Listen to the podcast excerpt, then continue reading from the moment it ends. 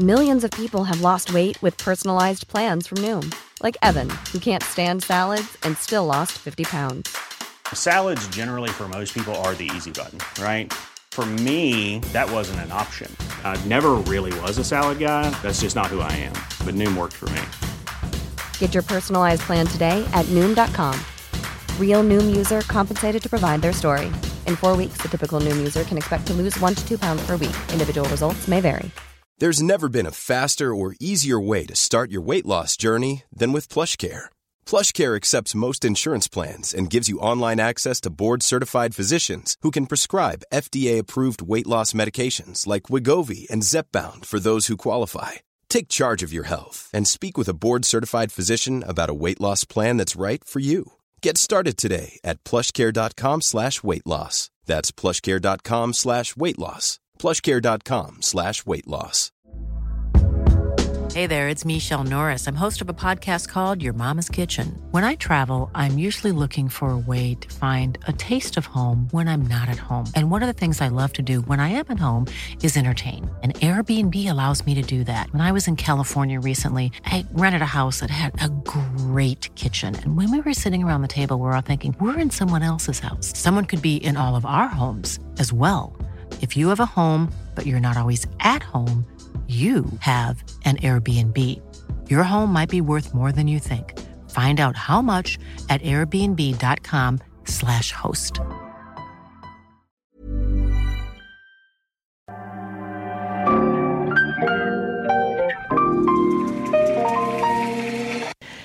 Bienvenidos a Isanaholic, el podcast que amplifica la conversación sobre la cultura de diseño y las industrias creativas a través de sus protagonistas. Soy Jorge Diego Etienne y los invito a escuchar este episodio, compartirlo y seguirnos en nuestras redes sociales donde nos encuentran como Isanaholic MX. Bienvenidos. En el episodio de hoy tengo a Montserrat Castañón como invitada. Monse es fundadora de Ángulo Cero, una galería de diseño y arte en México que está haciendo las cosas de una manera diferente. Me encanta el proyecto de Ángulo Cero y en esta conversación platicamos sobre cómo llegó a abrir su propio proyecto en México, que en ese momento no había ninguno como tal. Nono es una marca mexicana de diseño con más de 10 años de experiencia dedicada a la producción de muebles de interior, ediciones y proyectos a medida. Nono crea piezas de extraordinaria belleza ideadas para las necesidades y gustos particulares de cada cliente con diseños exclusivos y de alta calidad. La esencia de Nono radica en el componente sensorial de cada una de sus formas. Visita nono.mx y conoce más sobre Nono y sus colecciones. Bienvenida, Monse. Me encanta tenerte en el podcast. Ya sabes que te estimo mucho, tu amistad. Eh, tenemos ahí como unos lazos muy fuertes laborales y me encanta tu proyecto. Yo creo que Ángulo Cero es el ejemplo de un proyecto de, galería de diseño, de diseño coleccionable. Cómo lo has manejado, cómo lo has llevado, cómo ha crecido. Eh, vale mucho la pena que más gente sepa de él y espero que hoy nos metamos un clavado en eso. Me encanta empezar las, las entrevistas con dejándote a ti presentarte. Si ahorita sales, te, topa, te presentan a alguien, ¿cómo te describes? Ay Dios. Eh, bueno, gracias por invitarme. Me encantan estos proyectos y me encanta hablar, sabes. Entonces, bueno, pero muchísimas gracias y felicidades porque yo siempre me acuerdo de que salí de la carrera y existía Designaholic y decían, sí, es este chavo me acuerdo perfecto, la primera vez que escuché de ti, de Designaholic, yo estaba, trabajaba con Ariel Rojo, yo acababa de salir de la carrera, y tú empezabas con Designaholic, y una vez escuché así, estando en la oficina de, creo que lo ibas a entrevistar o algo así, y entonces Ariel decía como, sí, este chavito, Jorge Diego, Designaholic, lo está haciendo bien, lo está haciendo bien, y eso me acuerdo mucho, lo tengo, y desde ahí te empecé a seguir, y lo tengo eso muy presente. Sí, Ariel, gran gran impulsor de, jóvenes, gran persona, gran diseñador. Y sí, eh, él, fue, él, fue, fue alguien, un mentor bastante importante en mis primeros años como diseñador y, apoyando el blog muy chido. me acuerdo mucho. Qué cool. No sabía que habías trabajado con Ariel. Sí, briefly, pero sí. Sí, porque me agarró la, transición entre que salí de la carrera y me fui a hacer la maestría. Ok. con él un rato. Pero entonces, regresemos a la pregunta. Sí. Ah, bueno, ¿quién soy yo? Hola, sí, soy Montserrat. Este, Montserrat Castañón. Tengo un proyecto que ya contaste que se llama Ángulo Cero, que es una galería de arte y diseño. Eh, y ya llevamos con él seis años. En enero de este año cumplimos seis años. Eh, ahí vamos, ¿no? Creo que ya pasamos, este, ya cada vez estamos más estables, creciendo más, encontrando. Siento que hemos madurado muchísimo. Eh, y, y, pues sí, esa soy yo. Ok. ¿Y cómo fue que llegaste a abrir una galería de diseño y sí, arte? ¿Qué sí. estudiaste? Sí, ¿Creciste en algún ambiente creativo? ¿Cómo, ¿Cómo decidiste estudiar lo que estudiaste? O sea, platícanos un poco de tus comienzos. Justo hace una semana, una semana y media me tocó dar una, o sea, una presentación hablando de mí y les decía que me cuento de dentro de esas personas afortunadas que saben que encuentran su pasión desde muy temprana edad. Ok, ¿no? ¿y cómo fue eso? Entonces, de, yo desde chiquita sabía que yo me quería dedicar a mostrar arte. Entonces, de, de chiquita, mi, porque aparte mi papá era de esos que nos iba, íbamos de vacaciones y nos hacía ir a todos los museos de donde estábamos, así. Nos, era un general, nos levantaba temprano y no sé, así, a todos teníamos que ir, ¿no? Y a todos fotos y así, uno tras otro, ¿no? Igual en mi casa también era un tema de, por más de que fuéramos sí, a Disney, sí. va a haber un día de museos. Sí, y, y, y me chocaba porque allá va, así, chiquitos y nos obligaba así, Dorsey, el Louvre, el no sé qué, ¿no? Pero bueno, después se lo agradecí mucho. Y yo me acuerdo de chiquita en casa de mi abuela que nos juntábamos todos los, o sea, todos los primos, este, y pues nos ponían ahí a dibujar y a mí siempre me gustó mucho dibujar que ahora soy pésima, ¿no? Pero me gustaba mucho y entonces yo me metía, ya, juntaba todos los dibujos de mis primos y, y, los míos y me metía abajo de una de las mesas que estaba ahí y los pegaba. Y entonces... Curabas tus exposiciones ajá, de la familia. Abajo de la mesa y tenían que entrar todos a verla y si no me enojaba porque tenía un, tengo un carácter muy fuerte, pero y los pegaba y entonces tenían que entrar a ver la exposición. y eso, o sea, de no sé, nueve años, así estaba muy chistoso. Entonces yo creo que desde ahí ya lo tenía. Entonces cuando llega la, la etapa de escoger carrera, yo quería ser museógrafa, o sea, yo me quería dedicar a hacer exposiciones, ¿no? Así en museos y, y, y todo.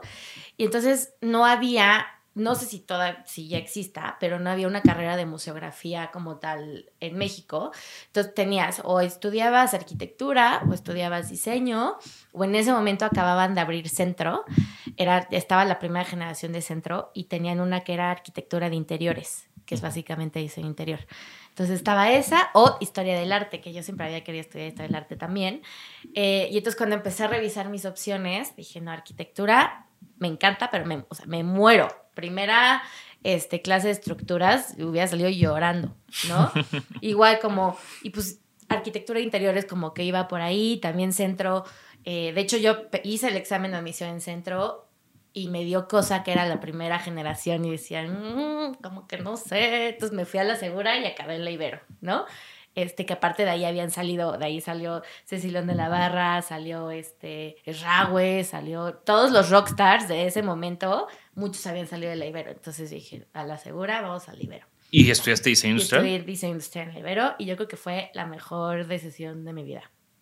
Porque ahí me enamoré de los objetos, o sea, cambió, o sea, sí, yo no conocía tanto como, como, como en ese momento, porque quién, ¿no? La verdad es que cuando entras a la carrera sí tienes una idea, pero ya después descubres muchas más cosas. Y más tú que ya tenías ese interés de museografía. Exacto. O sea, supongo que también fue un tema de... Sí, sí, sí. De, sí. de tomarte en serio porque creo que también no es común que los diseñadores se quieran clavar tanto en, no. en, en ese tema. No, no, no. Y yo sabía que, yo sabía que quería trabajar muy cerca del arte, ¿no? A pesar de que era diseño industrial, yo sabía que quería que yo quería, quería, estar como muy cerca del arte, que es algo que siempre me ha gustado mucho. ¿Quién, ¿A quién conociste, digo, aprovechando esa, ese cue tuyo, Ajá. que el trabajo de quién conociste que dijiste, esto es? Yo era súper fan de Colectivo Nel. Y okay. entonces, ahora que, que, soy amiga de Ceci, del Pollo y todos ellos, yo me acuerdo cuando conocí a Ceci, yo era de, le faneé de es que yo soy tu fan y, y, tu tapete y su no sé qué y sus torres de satélite y así, ellos eran mi máximo, o sea, cuando yo estudiaba, los de NEL para mí que estaban en, iban a Milán y, o sea, a mí eran mi máximo colectivo NEL. Yo conocí a Ceci en Milán, en satélite, un- en una de sus Sí, exposiciones de Nel. Sí, sí, sí. Yo era así, súper fan. Y cuando te digo, ahora ya la- soy afortunada de contarla como amiga, pero cuando yo la conocí, sí era así de, wow, te amo. Ya sabes, como súper fan. Y, y yo creo que ellos, o sea, mexicanos, ellos fueron como muy influyentes en mí en esa época. En- se pueden hacer otras cosas. Sí, sí. que sí, eso sí. siempre es como... Exacto. Creo que todos tenemos ese momento cuando estamos en la formación donde Sí. decimos, órale, Sí. o sea, hay más caminos, sí, sí, sí, sí. se Total. pueden tomar riesgos. Sí, puedes contar historias, Puedes contar ¿no? O sea, historias. no nada más es funcional, sino puedes contar una historia a través de un objeto, ¿no? Y saliste de estudiar y a dónde te fuiste? Ah, pues es que yo empecé... Porque estudiaste una maestría. Sí, pero yo empecé a trabajar en quinto semestre de la carrera. Justo el primer semestre, o sea, creo que un punto clave fue en primer semestre de la carrera, teníamos una clase que se llamaba Iniciación al Estudio de la Imagen, que era un grupo enorme porque habíamos un grupo de diseño industrial, un grupo de historia del arte, un grupo de historia y un grupo de filosofía. Y, un- y nosotros de diseño. Entonces éramos cuatro grupos de cada carrera en esa clase con dos maestras, ¿no? Eh, y, esta, y que de aparte de esa clase salió Begoña Irazábal de Breve, está Ana Paula Zamacona, que ahora es directora en Curimansuto. O sea, salieron como muchas estrellitas de ese grupo, ¿no? Y, Porque era una materia de tronco común que se Sí. compartía en varias áreas Ajá, creativas. Y era básicamente, era, habla- nos, o sea, hablábamos de videos musicales, de videoarte, de cine, de, de justo, como decía, historia de, eh, de la imagen, pero era sobre todo imagen en movimiento. Entonces a mí me encantaba. Todos mis compañeros dormidos, ¿no? Y yo era súper intensa. Y estas dos maestras era eh, Fabiola Aguilar, que hasta la fecha este, me llevo bien con ella. Mi primer, primer trabajo me lo dio Fabiola. Ella estaba muy metida en cine, siempre estaba muy metida en cine y estaba haciendo su proyecto de maestría era acerca de Lars von Trier y era súper clavada. Y Lars von Trier no le da a nadie entrevistas. Yo no sé cómo le hizo, pero consiguió una entrevista con Lars von No, Trier. y aparte día- me dices cómo ha de ser esa entrevista y seguro las amarra o algo. Espérate, me tocó mi primer trabajo me lo dio ella y era hacer la traducción de inglés, o sea, hacer la transcripción de la entrevista con Lars von Trier. Un día así, después de muchos mails y así, le dijo, va, vente. Entonces agarró su cámara y se fue a Copenhague a, a entrevistarlo. Y entonces ya cuando regresa y me dice, va, necesito que me ayudes con esto. Yo obviamente feliz, así, yo sí, claro. Rarísimo, o sea, no le entendía nada. Lars von Trier, para los que no lo conocen, Ajá. es este director que tiene estas, eh, o sea, son imágenes muy fuertes, Muy fuertes. películas rated R Y siempre. él es un personaje. Sí, O exacto. sea, Yo, o sea, digo, conozco su trabajo, me gustan mucho sus películas Sí. y cuando hizo este film de los más recientes con Charlotte Gainsbourg, Ninfomania. Nymphomaniac, que aparte es es larga la película, son, Sí. son dos, o sea, Sí, es parte sí, uno, sí, parte sí, dos, sí. y es un Sí. sufrir y una Sí. tortura. Todas, bruto. la de Bjork. Yo no La de puedo Bjork ver es- sin querer está cabrón. Sí. sí, es terrible. Y entonces traduces este trabajo, Ajá. estás, estás en quinto semestre. Entonces empecé como que me metí ahí. Y la otra maestra, que después se volvió muy influyente, era Carla Jasso. Y Carla Jasso es una curadora de arte contemporánea en México muy famosa, que en ese momento era la directora, bueno, la curadora de un museo que se llama Laboratorio Arte Alameda, que a lo mejor Claro. muchos conocen, que- que está en el centro de Nuevos Medios. Y yo, yo era, esa era, era mi clase favorita. Entonces ya pasó la clase, le empecé a ayudar a Fabiola y como a los, yo en cuarto semestre me fui a Milán a hacer mi intercambio. Entonces estaba haciendo el intercambio en Milán y me tocó justo el salón del mueble, ¿no? Y pues así. Disneylandia. Disneylandia, ¿no? y, pero lo que más, y ahí fue cuando yo dije, cuando como que todavía me quedó más claro lo que yo quería hacer, porque me di cuenta que yo más que yo querer hacer algo, o sea, diseñar algo y mostrarlo en Milán, yo quería organizar esa feria, ¿sabes? O sea, yo quería ser de los que andaban corriendo con sus gafetes por todos lados y montando y, o sea, como que la parte de gestión y promoción era lo que a mí más me llamaba la atención. Y más a como esas escalas. ¿no? ¿Qué año Entonces, fuiste a Milán? Ay, no me acuerdo. No me acuerdo. Era cuarto, cuarto semestre. Yo me gradué, creo que en el 2013. ¿Qué será? ¿2009? No sé, hace años. O sea, me acuerdo, estaban presentando la silla esta de.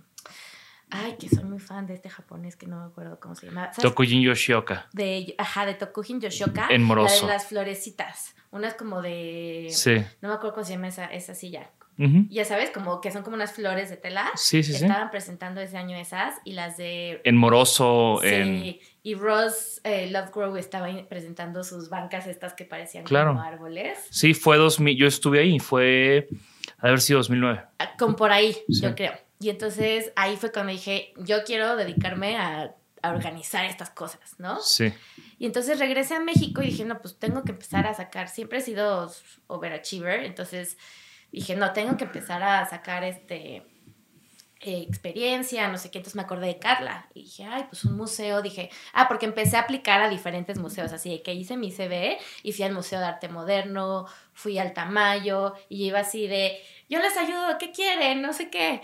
Los primeros que me dijeron, va, necesitamos, necesitamos ayuda, pero no tenemos, no tenemos dinero, fue el Museo de Arte Moderno, me acuerdo era verano, y era, estaba yo de voluntaria y daba visitas guiadas en las, en las exposiciones en la colección del Museo de Arte Moderno en inglés, porque llegué y, y era de, oigan, pero no tiene nada en inglés, o sea, no había ni una ficha técnica, nada en inglés en el Museo de Arte Moderno donde hay miles de turistas, ¿no?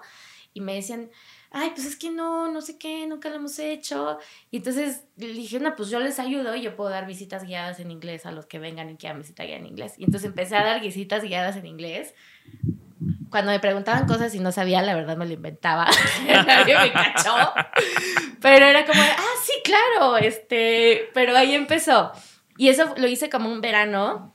Y obviamente ya cuando regresé a la escuela, pues ya no tenía tanto tiempo. Y fue cuando busqué a Carla. Me acordé que Carla estaba en el museo. Y dije, pues le voy a hablar y le voy a decir que si quiere que le ayude en algo, yo le ayudo, ¿no? Entonces, este, le escribí yo, Carla, ¿ya te acuerdas de mí? No sé qué. Este, oye, quiero trabajar, quiero tener experiencia en museos, ¿qué necesitas? Lo que quieras, yo te ayudo. Pero me dijo, tengo muchísima chamba, o sea, sí necesitamos ayuda, pero obviamente no hay dinero. Yo, no importa, o sea, yo quiero ayudarte y yo quiero trabajar y aprender y te ayudo. Va, pues perfecto. Entonces, primero empecé de su asistente.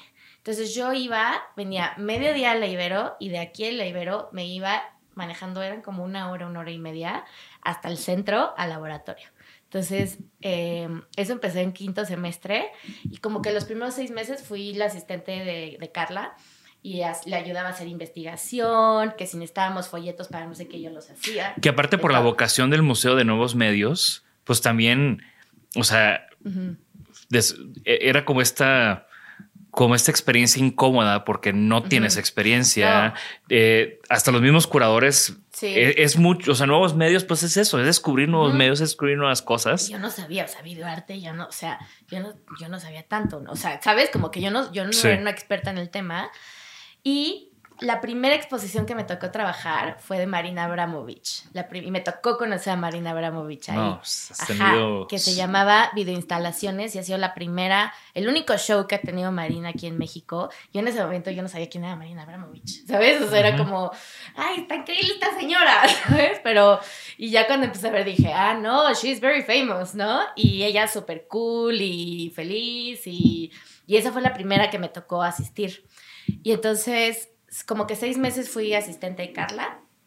Y a los seis meses se dieron cuenta también que yo era súper movida y que yo me metía mucho al tema de producción y montajes. Y me ofrecieron entrar ya, o sea, contratarme medio tiempo eh, y me ofrecieron el puesto de producción. Entonces yo era la encargada de producir las exposiciones y de montar las exposiciones. Entonces me decían, ¿no? Como estas son las expos de este año, esta es la que sigue, esta es la artista, las piezas, el rider, lo que pide y este es el presupuesto, ¿no? Y entonces yo me tenía que encargar de...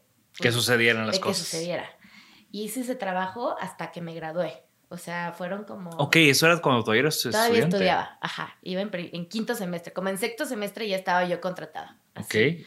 O sea, en medio tiempo. Me pagaban dos pesos, pero para mí era una millonada. Entonces ya, ya sabías qué querías hacer, ya estabas agarrando esa experiencia, ya te habías graduado. Sí. ¿Cuáles fueron tus primeras movidas? Y bueno, estuve ahí, te digo, me graduó y yo seguía haciendo este trabajo en el museo y después de ya como tres años me di cuenta que en realidad no era lo que yo quería hacer, que no quería trabajar, o sea, me di cuenta, aprendí lo que era un museo y Ujú. más de gobierno en México. Uf.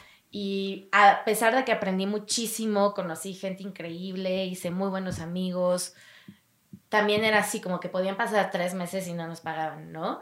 O siempre estaba peleándote con todo el mundo, con el sindicato, con el no sé qué. Y nunca hay presupuesto. Nunca hay y- presupuesto, o sea, it's a constant struggle Hasta la fecha. hasta la fecha. Y entonces dije, ay, no, no. Y también había veces, o sea, cuando había etapas súper movidas y había etapas súper calmadas y súper tranquilas y yo me aburría muchísimo. Entonces dije, no, creo que, no, o sea, no quiero hacer esto el resto de mi vida. Necesito como algo más.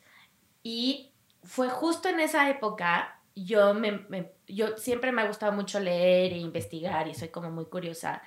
Y no sé cómo me llegó un libro que se llama Design Management, de una que, que fue de las primeras, se llama Brigitte, la, no me acuerdo cómo se apellida, la autora, pero fue de las primeras autoras en hablar de este tema del design management, ¿no? Entonces lo leí, lo empecé a leer y dije, wow, como pues ju- es justo como lo que no te enseñaban en la carrera de diseño, ¿sabes? Como justo cómo administrar, gestionar, promover diseño. Y entonces dije, creo que esto me está gustando, ¿no? Entonces ahí como que dije, creo que me gusta este tema, lo voy a, vamos a dig in more, ¿no? Entonces me salgo del museo y dije, pues quiero, o sea, si quiero meterme ahí, yo no tenía experiencia en diseño, ¿no? Dije, necesito experiencia en saber cómo funciona un estudio de diseño. Y yo ya estaba, yo ya me había graduado y fue cuando busqué a Ariel, que una amiga trabajaba con Ariel. Saliendo de la carrera empezó a trabajar con él. Y dije, ah, pues está increíble porque Ariel Rojo en ese momento era así como de los más famosos y ¿Quién era tu amiga? Paola Martínez. Sí, llama. claro que sé quién es. Y es de mis mejores amigas. Este, estudiamos juntas y entonces dije, ah, pues, y me dijo, oye, pues necesitamos, necesitamos como alguien que nos ayude, un intern, no sé qué, y yo, ya voy, ¿no? Y, este, y estuve con él como seis meses, justo me tocó el proyecto de Kickerland, ¿no? Con la UNAM, donde salieron esta, así, el destapado, El luchador y el de lagarto, esgrima eh. y todo eso. Ajá, justo entré con ese proyecto. Y, este, y entonces estuve ahí con, con Ariel y justo en ese entonces, te digo que estaba muy metida en el tema de design management, empecé a investigar maestrías, ¿no? Dije, pues yo quiero clavarme en esto, creo que me gusta mucho y entonces empecé a ver en dónde había y cuáles, no sé qué, vi varias opciones y al final apliqué a Pratt en Nueva York, que es justo la maestría en design management. Entonces apliqué, pedí becas, que el CONACYT, que el no sé qué, justo cuando yo estaba con Ariel. Y a los meses me aceptan y entonces pues ya dije, no, pues me voy a ir, ¿no? Entonces ya este, me dieron, el CONACYT me dio una beca, este, me aceptaron y ya le dije a Ariel, perdón, ya me voy, ¿no? Pero bueno, estuvo, estuvo padre. Pero justo también estuvo bueno porque cuando yo llego a Nueva York, la maestría de Design Management de Pratt es para gente, y justo fue suerte porque es para gente que ya trabaja. Las clases son los fines de semana, sábados y domingos, porque está hecha para profesionales. Claro. Y te piden, dentro de los requisitos, es tener ya cinco años de experiencia laboral. Y como ya había empezado a trabajar desde la mitad de la carrera, ya tenía los cinco años de experiencia laboral. O sea, eras de las más chavitas. Ajá, era de las más chavitas del grupo, o sea, tenía compañeros de 40 años. Claro. ¿no? Y entonces eh, me aceptaron y pues me fui. Entonces llego a Nueva York y pues obviamente dije, no tengo clase entre, obviamente tenías tarea y así, pero dije, yo tengo que aprovechar, ¿no? Entonces empecé a buscar qué hacer y me acuerdo que cuando, cuando me tocó trabajar con los de Kickerland, me tocó conocerlos cuando vinieron a México y presentamos y súper buena onda y les dije, ay, pues me voy a Nueva York, ay, avísanos cuando vayas, ve con nosotros lo que necesitas, no sé qué. Entonces llegué a Nueva York y le escribí a Jan, que era, no sé si sigue siendo el director de Kickerland, ¿no? Hola, Jan, ¿te acuerdas de mí, no? Y, este, y ahí voy. Y, y me dijo, sí, vente, ¿no? Vente aquí, te- este, trabaja con nosotros. Entonces empecé a trabajar en Kickerland, en la oficina de Nueva York, y me dijo, ¿qué quieres hacer? Y yo, no sé, dime tú, ¿no? Como, ¿qué hago? Y, este, y, me, y me dijo, ah, pues mira, necesitamos ayuda en el showroom y no sé qué. Entonces, primero en el showroom, ¿no? Entonces ahí me ves co- acomodándoles todas las muestras, las tenían todas ahí abandonadas, polvorientas. Les acomodé el showroom, empecé a hacer catálogos, como que todo lo que yo podía. Eh, y luego me pasaron al área de producción. Pues estuve ahí como seis meses, un poco menos. Y me di cuenta que no era lo mío tampoco, ¿no? Porque, o sea, era como de todo el día, esta, era una oficina súper callada, o sea, es un open plan, y a pesar de que todos eran muy lindos conmigo y todo, sí era como de todo el día en la computadora, sin ruido, me la pasaba mandando mails a China, consiguiendo, porque te daban el, el diseño, ¿no? Así de, que vamos a hacer esto, consigue el proveedor más barato.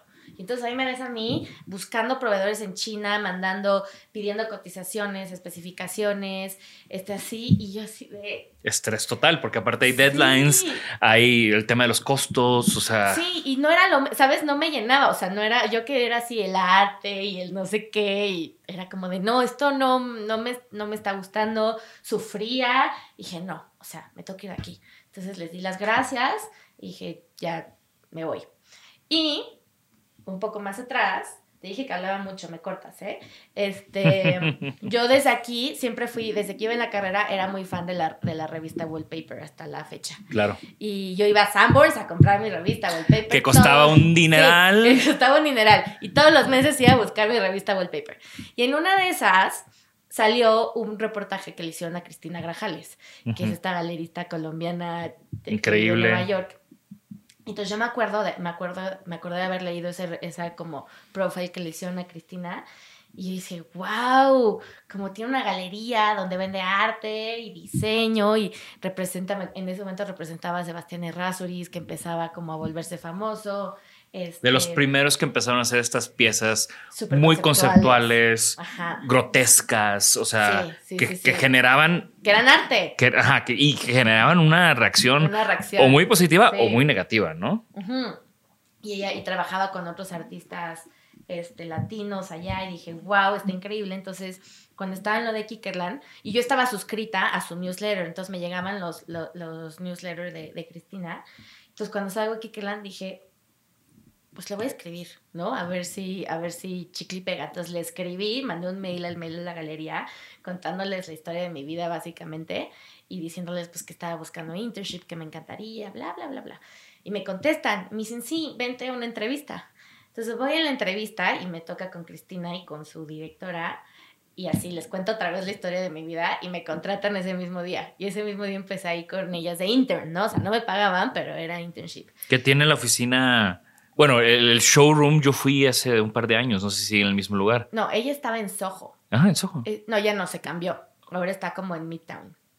Pero tenía este galería increíble en Soho, en un edificio de esos viejísimos donde el, elevador era, le tenías que picar para que subiera y así. Y este, entonces fui y, y estuve, o sea, casi toda la maestría trabajé con Cristina. Como un, bueno, estuve como un año, un año y medio. Y, y ahí fue donde yo aprendí y descubrí lo que era una galería de diseño, que en México no existía. Claro. ¿No? Entonces vi que, que ella vendía arte, pero también vendía diseño, pero también, o sea, objetos, o sea, mobiliario, vendía vendíamos también los, bueno, vende todavía los tapetes de Chisú, que son estos colombianos espectaculares. Este, aprendí también que no solo le vendía a coleccionistas, sino que sus grandes clientes eran los interioristas y los arquitectos, y cómo era la relación con ellos, y cómo las, o sea, le aprendí todo. O sea, todo porque aparte es un equipo bien chiquito. Y yo, obviamente yo me dedicaba, o sea, a labores de intern, pero como era un equipo tan chiquito y trabajamos todas en la misma oficina, yo me enteraba de todo. Entonces yo sabía, ahí aprendí cómo operaba. Y dije, yo quiero hacer esto, ¿no? Un día quiero hacer esto, pero no sé cuándo, pero yo quiero hacer esto algún día. Y entonces, como al año de trabajar con ella, me dice, oye, como que pues ya no había para dónde yo pudiera crecer, ¿no? Porque pues los dos puestos en la galería estaban ocupados y, y así me dijo, tengo una amiga que tiene una, em, una agencia de relaciones públicas para arte y yo creo que yo creo que y siempre están buscando interns y yo creo que te gustaría mucho, ahí puedes crecer, te late, no sé qué. Y dije, va, pues a ver, ¿no? Le dije yo, PR, yo no tenía ni idea de qué se trataba el PR. Yo, a mí me decían PR y yo me, yo me imaginaba eventos, ¿no? Como... de canes. Ajá. Dije, bueno, pues voy, ¿no? Entonces voy, me hacen la entrevista y digo, la verdad es que no sé, pero pues yo, yo aprendo rápido, ¿no? y me dicen, va, entonces que me contratan de intern. Entonces, esta, esta agencia se llama Fits Co. y hacen relaciones públicas para arte, tipo para nuestro cliente más grande, o su cliente más grande sigue siendo Art Basel. Entonces, llevábamos la cuenta de Art Basel en todo Estados Unidos, Latinoamérica y el Middle East llevábamos el Jot Foundation, que estaba por abrir en Nueva York. Este, me tocó conocer a los hijos de Jot, de estar ahí en la inauguración. A Flavin Jot. Sí, y a la hija Rainer. Y luego el, me tocó también, este, llevamos eso, museos, trabajamos con el MoMA PS1, con el Rain Room, con Gagosian, con Sean Kelly Gallery, o sea, teníamos unos clientazos. ¿Te tocó ir a las fiestas del PS1 en verano? Me tocó, o sea, las me block tocó parties. conocer hasta Martha Stewart, así, en una fiesta, o sea, porque obviamente nosotros éramos así, de que en el, hacíamos el registro y así, pero me tocó conocer gente que yo jamás pensé que, o sea, me tocó conocer a Cristo, a, a Gary, a no sé, o sea, jamás pensé estar en esos lugares, ¿sabes? Y aunque yo era la que traía el fotógrafo de aquí para allá para que les tomara fotos, o sea, Ahí estabas. ahí estaba. Y entonces, ¿cómo estas dos experiencias suman o, o- o gestan Sí. lo que, lo que hoy es sí, ángulo sí. cero? Estaba en eso y ya me graduó de la carrera y todavía tenía un año para trabajar. O sea, mi visa me daba un año para Sí. trabajar en Estados Unidos y me contratan. Ahí en mismo Fits and Co. O sea, estuve de intern y una vez que me gradué, me dijeron, pues vente, te contratamos y ya eres, oficialmente ya me pagaban, ¿no? Sí. Entonces estuve trabajando en Fits un año y más bien PR es relación de medios, ahí es donde aprendí. Entonces fueron, era relación, era vender las historias de nuestros clientes a los, a los medios, ¿no? Desde el New York Times hasta este, Vogue México, ¿no?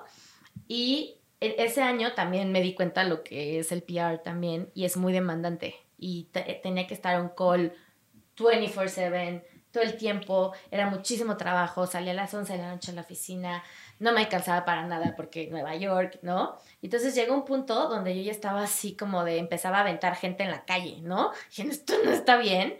Y fue justo en ese momento cuando Ambra Meda lanzó el arcobaleno. Que Ujú. te acuerdas de esta plataforma Claro. increíble que tenía Ambra. Y me acuerdo cuando... Que Ambra Meda, digo, regresando a Art Basel, Sí, es era la, la, directora, la directora de esta Miami. Ajá, entonces yo ya lo ubicaba y cuando veo que lanza este proyecto El Arcobaleno, que era un marketplace en línea de diseño coleccionable y que, que estaba tenían esta imagen increíble y tuvo mucha voz en su momento.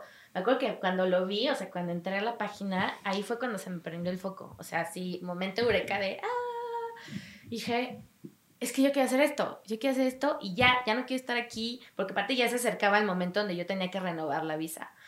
Dije, ya, o sea, ya estoy cansada, ya sé qué quiero, ya me siento lista, empoderada, vámonos, ¿no? Y entonces dije, me regreso a México.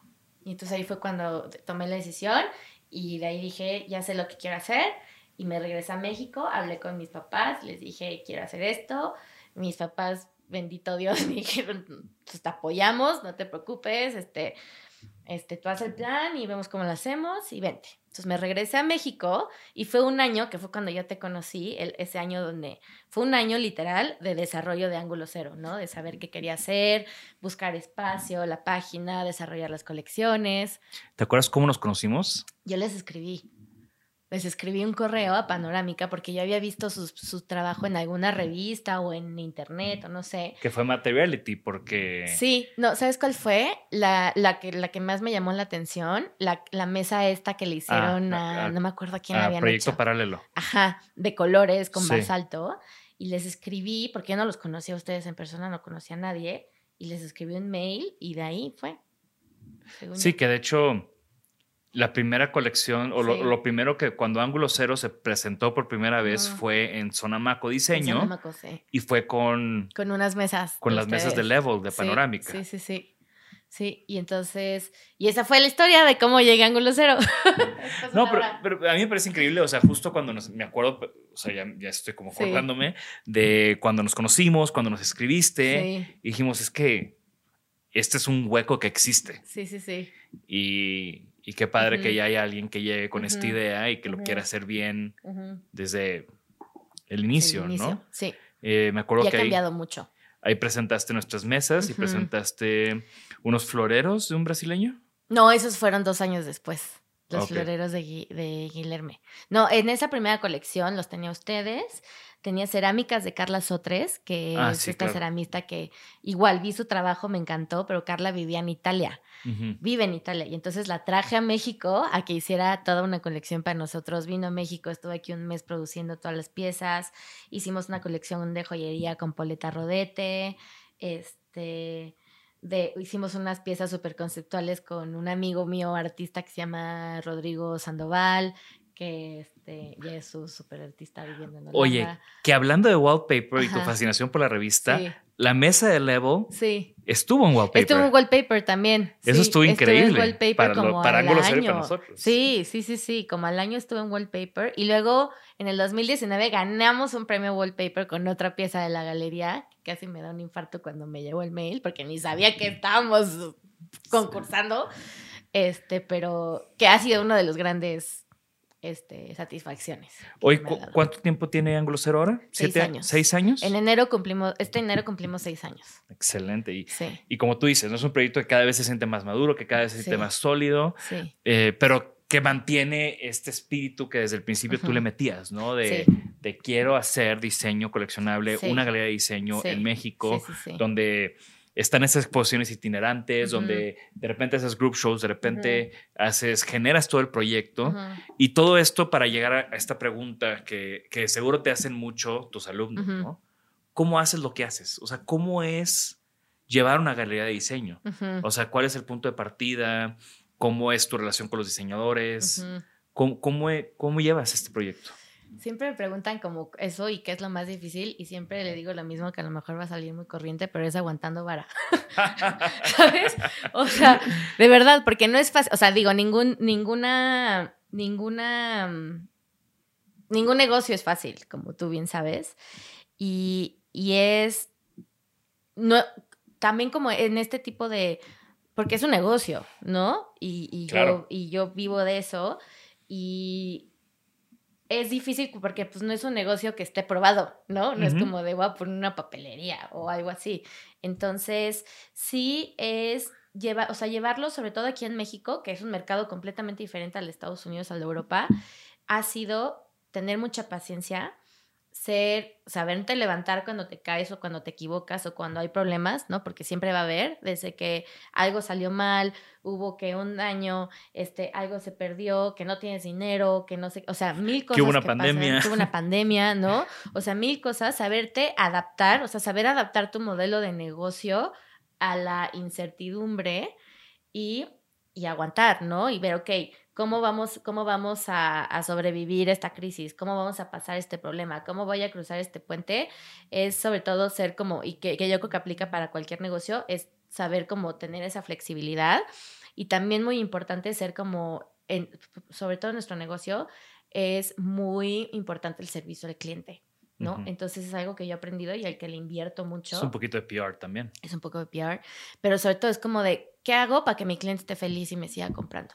¿No? Entonces, si para eso tengo que volar y llevarme al marmolero a que le arregle su mármol porque llegó dañado, voy y me vuelo con todo el marmolero a arreglarle su mármol, ¿no? Que, que quiere esto, vamos, se lo hacemos. Que quiere un no sé qué de color rosa de tanto, de tal tamaño, se lo hacemos, ¿sabes? O sea, como justo saber adaptarnos a las necesidades de nuestros clientes han permitido que crezcamos y que nos afiancemos. Que justo lo mencionaste, ¿no? Que mucho de lo que haces no es nada más llega gente a la galería y, ay, hola, No. qué padre, me lo llevo.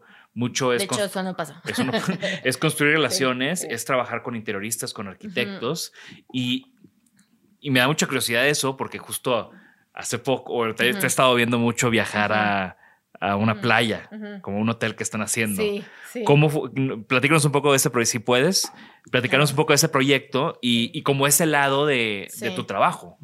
Pues, o sea, yo tengo, digamos que, dos tipos de clientes, ¿no? Que son también dos modelos diferentes de, cómo se maneja el negocio. Una son los clientes privados, o sea, los coleccionistas que son, ¿no? Como la señora que, que viene y que te compra cosas para su casa o el coleccionista, pero es gente, son, son clientes privados que te compran a ti de que te gusta y se lo compran para su casa, ¿no? Y el otro tipo de cliente son justo los arquitectos y los interioristas que yo eso se lo aprendí a Cristina, ¿no? Desde que yo eh, trabajé con ella, me di cuenta que eso era importantísimo para que este modelo de negocio funcione. Y entonces yo desde el principio pues empecé a buscar interioristas y demás, ¿no? Y, me, me acercaba y de, hola, somos Ángulo Cero, hacemos esto, no sé qué. Y así empecé, la verdad es que todavía tengo clientes que hasta la fecha yo considero de mis mejores clientes, que, que fueron despachos de arquitectura que me compraron desde el año uno, ¿no? Y que me siguen metiendo a proyectos y que nos siguen comprando cosas y comisionando. Y, y justo eso, ¿no? O sea, creo que ah, quería llegar a esa palabra, Sí. a la comisión, Sí.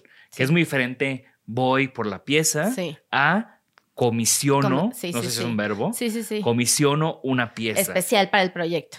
¿Qué es eso? ¿Qué es el tema de la comisión? Eso es algo que hacemos muchísimo, de hecho es gran parte de lo que hacemos y es de que tú, por ejemplo, arquitecto o interiorista, llegas conmigo y me dices, oye, Monse, tengo este proyecto, necesito arte, ayúdame, como qué, ¿no? Entonces me mandan, a veces voy yo y visito el lugar, me mandan fotos, renders, mood boards y entonces yo tengo como un portafolio de artistas y diseñadores que hacen diferentes cosas. Es como de, ay, pues aquí queda bien algo así, ¿no? O esta pieza que ya está, o este artista puede hacer algo de este tamaño, así, mira, no sé qué.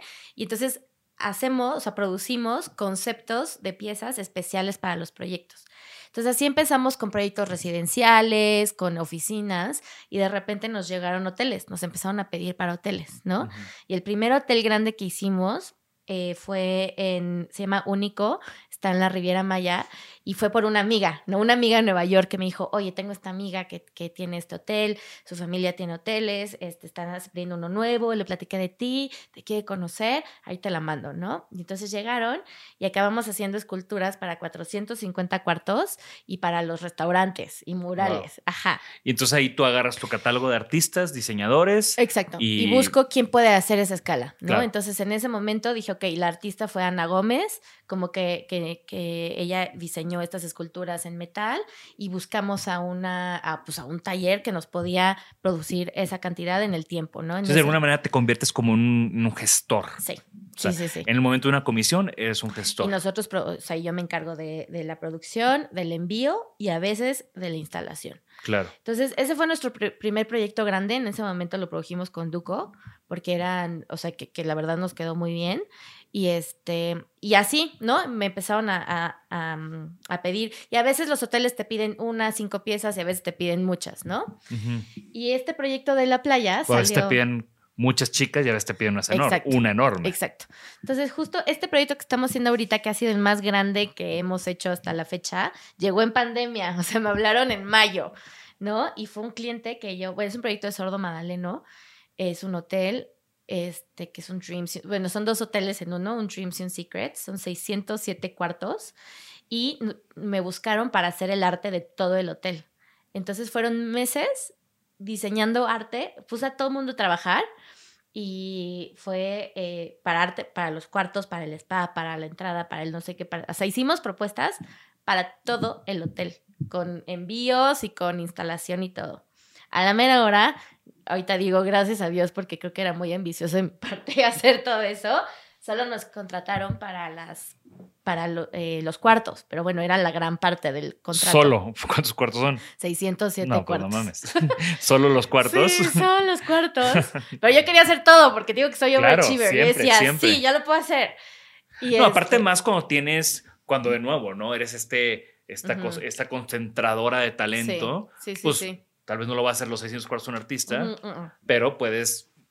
No, tenía ahí trabajando a, a- a varios. De hecho, Joel nos hizo una propuesta que me encantaba para el lobby. Este, puse a trabajar a, a Luis. O sea, eran varios trabajando en propuestas para el hotel. Entonces, al final nos escogieron estas piezas que obviamente el artista que es Abel Zavala, que es un ceramista de Jalapa, que él vive en su estudio así, todo lo hace a mano y todo súper artesanal, jamás en la vida hubiéramos podido hacer con él este, esas mismas piezas. Por lo que hicimos es que hicimos los moldes, el- hicimos una versión simplificada de las piezas que le había gustado al cliente y, mm, y llegamos con Suro en, en Guadalajara. Con José Noé Suro y su taller increíble. Espectacular. Que además, si en algo se especializan, es, Es en producir arte. Exacto. Y que son los únicos en México que podían hacer ese, porque fui con varios, y eran los únicos que podían producirnos esa cantidad en cuatro meses, ¿no? Ujú. Entonces, y lo hicimos, ahorita estamos todavía, o sea, la producción ya terminó, llevamos instalado, pues digo, ya sabes, obras gigantes, este, problemas gigantes, este va un poco atrasado, pero ya abre en verano creo que el hotel, Pues para que nos demos la vuelta. ¿no? Digo, Sí. de seguro a ti sí te van a invitar. esperemos. Ya con todo esto que nos has platicado, todo este camino recorrido, estos seis años haciendo ángulo cero de la manera en que lo estás haciendo, que también me considero muy afortunado de haber sido parte y de seguir siendo parte con esta nueva Sí. exposición de, de estos seis años. ¿Qué es algo que has aprendido que, que te gustaría enseñar o mostrarle a los demás cuando te dicen, Monse, me encanta lo que haces, yo me quiero dedicar a eso? Uno, y creo que lo más importante es ser súper profesional, ¿no? Y es algo que, que yo aprendí a lo mejor de que lo traigo de trabajar en, en Nueva York o con estos clientes este, extranjeros que te piden, o sea, que sí tienes que estar. Yo me acuerdo, o sea, en Nueva York, vivir en Nueva York, para los que han tenido esa fortuna y trabajar en un lugar así, tienes que estar on top of your game todo el tiempo, ¿no? On top and on time. Sí, o sea, todo el tiempo. No puedes fallar. Entonces es algo con lo que yo aprendí y que creo que lo sigo haciendo y es como ser justo, ¿no? Como si tú le dijiste al cliente algo, lo vas a cumplir, ¿no? Claro. Y cuando vas a entregar algo, ese algo tiene que estar perfecto. Entonces, a veces muchos me odian porque soy súper nazi, ¿no? De que está rayado, ¿no? Como de hay que volver a hacerlo, hay que arreglarlo, no sé qué, porque vas aprendiendo a golpes Claro. a golpes, desde cómo empacas, desde cómo entregas, desde cómo cobras, desde mil cosas, hacer las cosas bien es como lo más importante. Y porque también en ese nivel y con esos costos, Sí, claro. la, la gente no, te- o sea, no es un producto hecho en China que la gente dice, bueno, pues es que está barato y está hecho en China. No. La gente, o sea, No. es una obra de Sí, arte, es una sí. pieza coleccionable, etcétera, Sí. etcétera. Me encanta. Y, y te digo, tener paciencia, este, trabajar con gente que confías, ¿no? O sea, yo no tengo contrato con nadie, con ninguno de mis artistas tengo contratos y tengo exclusividad con muchos de ellos y confío ciegamente en ellos. Entonces, cuando es alguien que no, que mm, no me meto, ¿no? Claro. Entonces, eso es muy importante. Y creo que eso es algo que se siente. O sea, yo creo que, digo, tenemos seis Sí. años de conocernos Sí, y sí, Anglo sí. Tiene seis años y fuimos de los primeros ahí. Sí. Y siempre ha sido una relación de, de confianza, de comunicación abierta, de, como tú dices, no vamos a hacer las Sí. cosas bien, pero pues también vamos a pasárnosla bien. Sí, sí, sí, Porque, justo. porque nos la pasamos muy, Muy bien. bien. Sí, sí, sí, sí, sí. No, total. Y también algo que aprendes, por ejemplo, sobre todo nosotros, es algo que yo aprendí, es que las ventas no se hacen en la galería. Entonces yo por eso no tengo una galería carísima en Polanco o en Las Lomas, porque todo es fotos, ¿no? Aprendí que tienes que, que invertir en fotos, porque mucho de lo que vendo, el cliente no lo ve hasta que le llega a su casa Exacto. Hasta que le llegue a su casa. Entonces, fotos, tener una buena comunicación. Y aquí en México, a vistas, mucho, eso, eso funciona muchísimo. De, a él le gusta el cuadro, se lo llevo a su casa para que vea conmigo qué bonito se ve. y- Es más, se lo pongo ahorita, ¿no? Y así. Claro. Entonces, eh, son como hacks que vas aprendiendo en el camino. Sí. No, aparte es- eres súper hustler y eso también me encanta. Para terminar la, la- la plática, que creo que eventualmente tendrás que regresar, me interesa tocar un tema contigo que no lo vamos a tocar hoy porque Sí. da para mucho, que es como la evolución de estos temas de galerías, con todo lo que estás haciendo de plataformas online, que sé que lo estás haciendo, con nuevos formatos de eventos, etcétera, etcétera. Creo que es un tema súper rico que, Podemos estar horas. exacto. Sí. Entonces vamos, vamos Sí, a dejar eso bookmarkeado para una siguiente. Una Para el siguiente, capítulo dos. Para el capítulo 2. pero para cerrar este, quiero que me digas una pregunta súper difícil que es, ¿cuál es tu objeto favorito? Ya pensé. Eh, Miss Blanche de Shiro Kuramata. Uf. Me encanta. Es creo que mi pieza más así. La primera vez que la vi, en- la única vez que la he visto en vivo, así se me fue el aire. que es esta silla de Shiro Kuramata, un diseñador Ujú. japonés, amigo de Torres Otsas, que es, de, es como una resina que, que encapsula eh, Flores. de flores, papel. flores de papel. Sí. Yo nunca me he podido sentar en una. ¿Tú te has sentado en una? No, ojalá. Nada más la he visto en el museo, en la vitrina, en Sí. Intocable. Sí, no, yo la vi, que les recomiendo que vayan algún día en el en Vitra, en Alemania, que tienen este lugar espectacular que es ¿El el, Ah, sí, que yo sentí que me había muerto y llegado al cielo y que yo sí a todo mundo le digo, ve, ¿no? Como es como la meca. Y si no, vean el documental Sí. Share Times. Share Times. que es, que es justamente cuando iban a abrir el Depot, que iban apenas a mudar toda la colección y hacer Sí. esta museografía que, tiene actualmente, con el Depot vacío, otro edificio hermoso de ladrillos de Herzog y Sí. Meuron. Eh, está el curador. Mateo eh, Cris o Kreis, no sé cómo se diga, sí.